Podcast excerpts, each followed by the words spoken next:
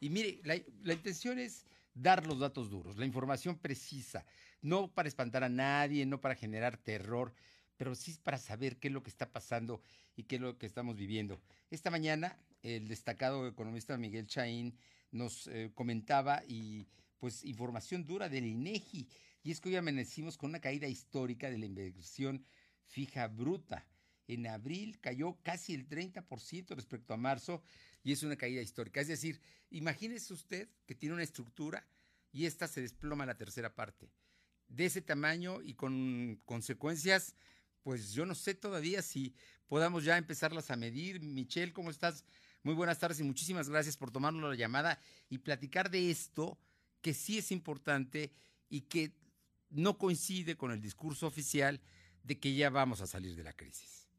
Muy buenas tardes. Mi señor Fer, ¿qué tal? Buenas tardes, buenas tardes al auditorio. Son, son datos muy complicados este, y creo que no hay manera bonita de decirlos, pero en la medida que hablamos de la información que es cierta, de lo que está pasando en la economía, pues la gente puede tomar mejores decisiones.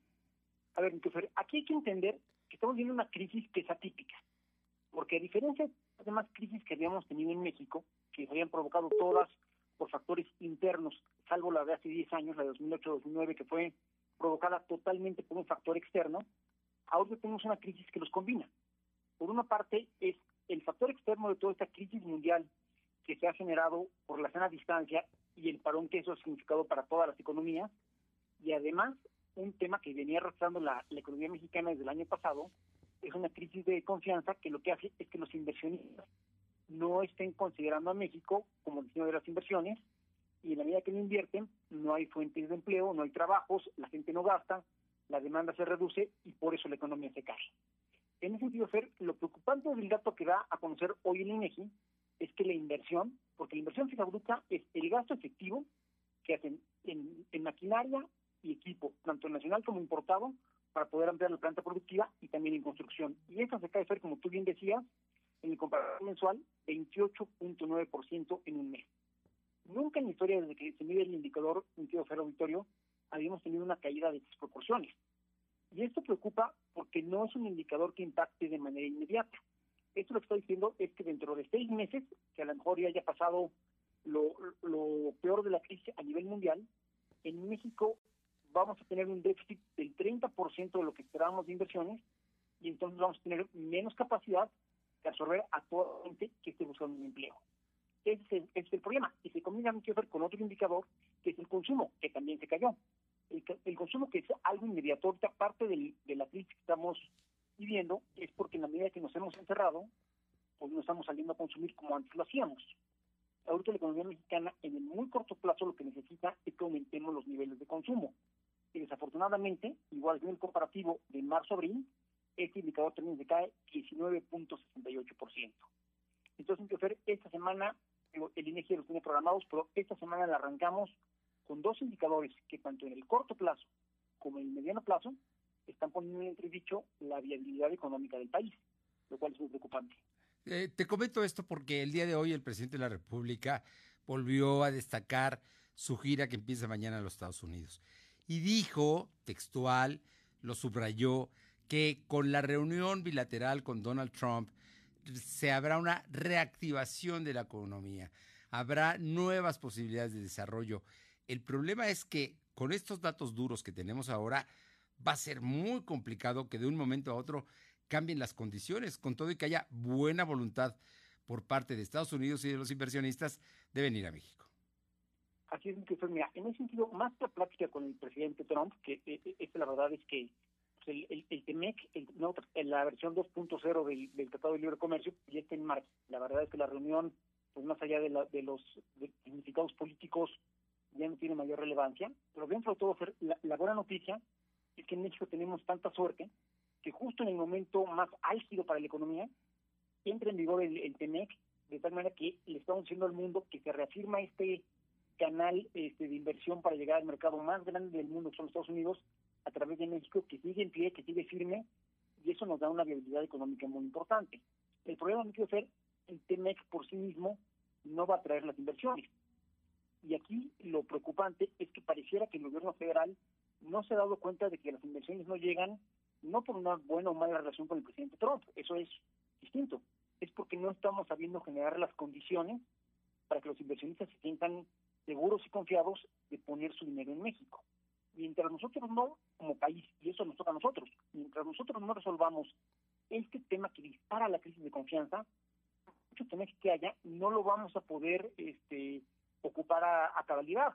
Ahorita la economía mexicana debería estar en un momento de auge por todas las empresas que se muy afectadas por, por el COVID-19 y que están viendo la manera de salir de Asia y poder tener operaciones más cerca de los Estados Unidos. En condiciones normales deberíamos de ser el chavo o la chava más popular de la fiesta. Pero el tema de la crisis de confianza hace que, la, que, se las estén pensando para invertir en México, estar de, del acuerdo comercial. Insisto, y solucionar estas condiciones es totalmente un tema de México. Y cuando hablamos de la crisis de confianza, hablas de la legalidad, hablas de cumplir con los compromisos, no de decir hoy sí, mañana no. No, no. hablamos de las reglas del juego. hablas de reglas claras. Y que no nos las termina la mitad del partido. Porque es el problema que tienen muchos inversionistas, digamos, los inversionistas de la cervecera que iba a instalarse en Baja California o otros eh, negocios que iban... El, tema, el tema de los ductos que iban a surtir gas a la CFE, el tema desde luego del aeropuerto, el tema incluso de... La energía renovable. Exactamente. Es el tipo de señales que a lo mejor en términos de política interna al gobierno federal le están resultando pequeñas victorias importantes para ellos, pero que vistos en el, en el contexto más amplio, cada una significa irle quitando puntos de confianza al país frente a los inversionistas internacionales. Y en un país, me quiero hacer, donde hasta el, hasta el año pasado, sí. de la inversión, el 80% de la inversión productiva que tenemos es del sector privado, claro. Pues, dejar, de, dejar de generar esas condiciones, que simple y sencillamente cancelar posibilidades de un mayor crecimiento y un mayor desarrollo pues, para el día de mañana. Pues, por eso preocupa que se caiga la inversión, porque lo, lo que se cae en inversión ahorita son empleos que vamos a dejar de generar el día de mañana. Yo te la pongo fácil. Imagínate que tienes un dinero guardado y quieres poner una tienda en la colonia de tu casa, en, tu, en la cuadra de tu casa. Y están las condiciones dadas, hay seguridad, las cosas están tranquilas, pero de pronto llega alguien y te lo clausura. Pues ya no vas a invertir, ¿no? Digo, dices, pues mejor me lo llevo a otra colonia o en otra parte, ¿no? Así es, Y si ves que el de la tienda de junto lo están cancelando porque le cambiaron las reglas de un día para otro, dices, híjole, mejor me la pienso antes de invertir en esta calle. E-, ese es el tema. Sí, digo, puede sonar muy fácil, pero, pero así es la inversión.